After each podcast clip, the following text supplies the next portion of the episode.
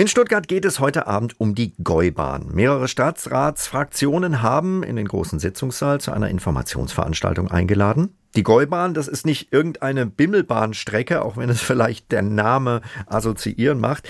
Es ist ein Grundbestandteil des transeuropäischen Eisenbahnnetzes. Sie führt von Stuttgart nach Singen und dann geht die Verbindung weiter in die Schweiz, nach Italien und so weiter. Das Problem der Gäubahn ist Stuttgart 21.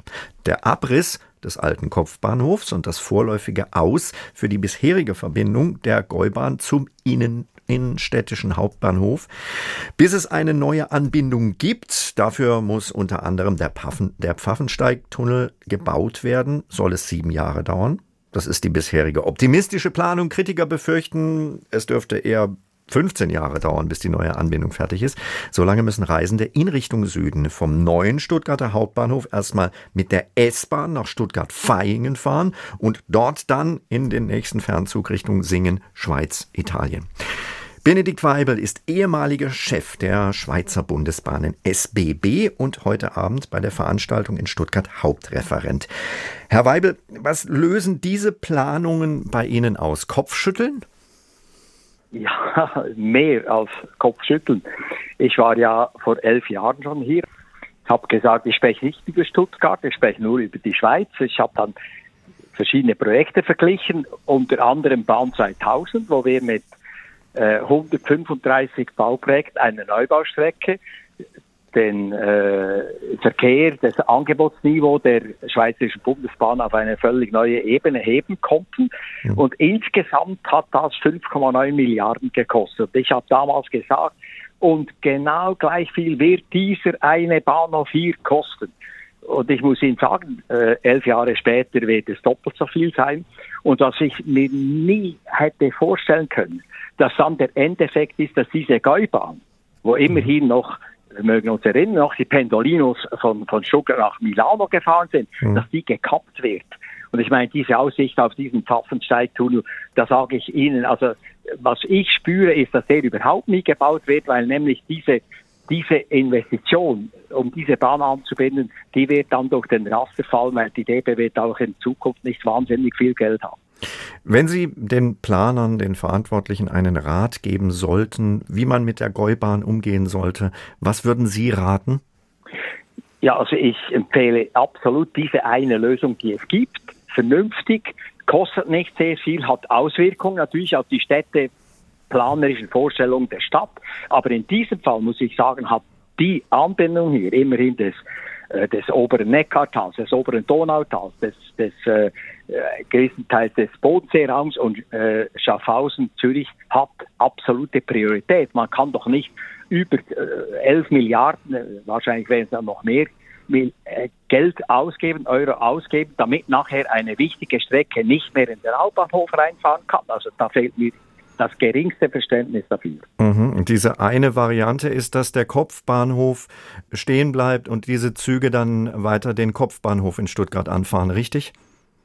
Nein, es gibt eine Variante, ich kann Ihnen die nicht erklären. Also die mhm. wurde ja auch eingegeben, wurde von der Stadt abgelehnt, weil sie eben den, den äh, städtebaulichen Anliegen höchste Priorität einräumt. Äh, und, und die ist möglich mit sehr vertretbaren Mitteln, hat einfach die Auswirkung, dass die Stadt da zurückstecken muss. Die Schweizer Bahn gilt ja als vorbildlich in vieler Hinsicht. Ähm, wie würde möglicherweise, das ist natürlich jetzt sehr hypothetisch, die SBB mit einem solchen Problem umgehen? Oder wäre es dazu gar nicht erst gekommen? Dazu wäre es nicht gekommen. Ich werde auch darüber sprechen heute. Äh, ich werde die zwei Fälle vergleichen, die, die sehr vergleichbar sind. Zürich und äh, Stuttgart, oder? sind mhm. beides Kopfbahnhöfe im Zentrum einer Stadt, mhm. was einen großen Vorteil hat von der Erreichbarkeit her. Zürich übrigens dreimal so viel Züge im Tag als Stuttgart, also viel, viel größer. Und dort hat man den Nachteil des Kopfbahnhofs, der ja ist erstens eine riesige Gleisbrache der Mitten einer Stadt. Mhm. Auf der anderen Seite natürlich produktionstechnisch äh, ist das nicht einfach. Immer reinfahren, wieder rausfahren, große Kapazität. Und da hat man eigentlich auf verschiedenen Strängen diese Probleme angegangen. Und es hat ein Immobilienprojekt gegeben, das wurde schon in den Anfangs der 70er Jahre gestartet. Äh, man wollte die Gleise überbauen, War ein reines Immobilienprojekt, da waren auch die Großbanken dabei. Mhm. Und anfangs der Nullerjahre hat man das Projekt abgeschrieben wegen mangelnder Rentabilität. Auf der anderen Seite, völlig losgelöst davon, hat man das Problem der, der schlechten Produktivität des Bahnhofs gelöst. Und zwar sehr, sehr gut gelöst mit zwei unterirdischen äh, Durchgangsbahnhöfen mit je vier Gleisen. Und Stuttgart hat man ja ein ursprüngliches Immobilienprojekt nachher mit der Verbindung den Bahnhof tief verlegen, hat man sich einfach jede pragmatische Lösung verbaut. Und die DB ist da in eine gewaltige Komplexitätsfalle reingeraten. Wirft das aus Ihrer Sicht auch ein Schlaglicht auf die verkorkste deutsche Verkehrspolitik, bei der viele Jahrzehnte lang die Straße den Vorrang hatte? Ja, es geht natürlich noch darüber hinaus. Was ich ja mitkriege, äh, hat man auch auf der Straße die Infrastruktur während Jahrzehnten vernachlässigt im Unterhalt.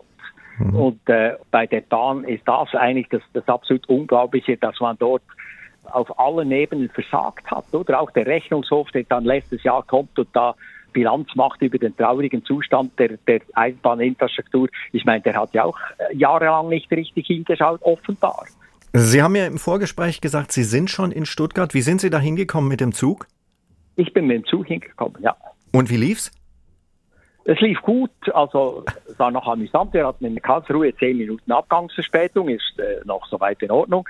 Dann ist er gefahren, plötzlich kam eine Durchsage, es ist uns leider ein kleines Malheur passiert. Wir haben vergessen, in äh, Bruchsal anzuhalten. Man hat dann den Reisenden, die nach Bruchsal wollen, empfohlen, von Stuttgart zurückzufahren. Und wir haben dann von diesen zehn Minuten zwei wieder aufgeholt. Die interessantesten Interviews zu den spannendsten Themen des Tages. Das ist SWR aktuell im Gespräch. Jetzt in der ARD Audiothek abonnieren.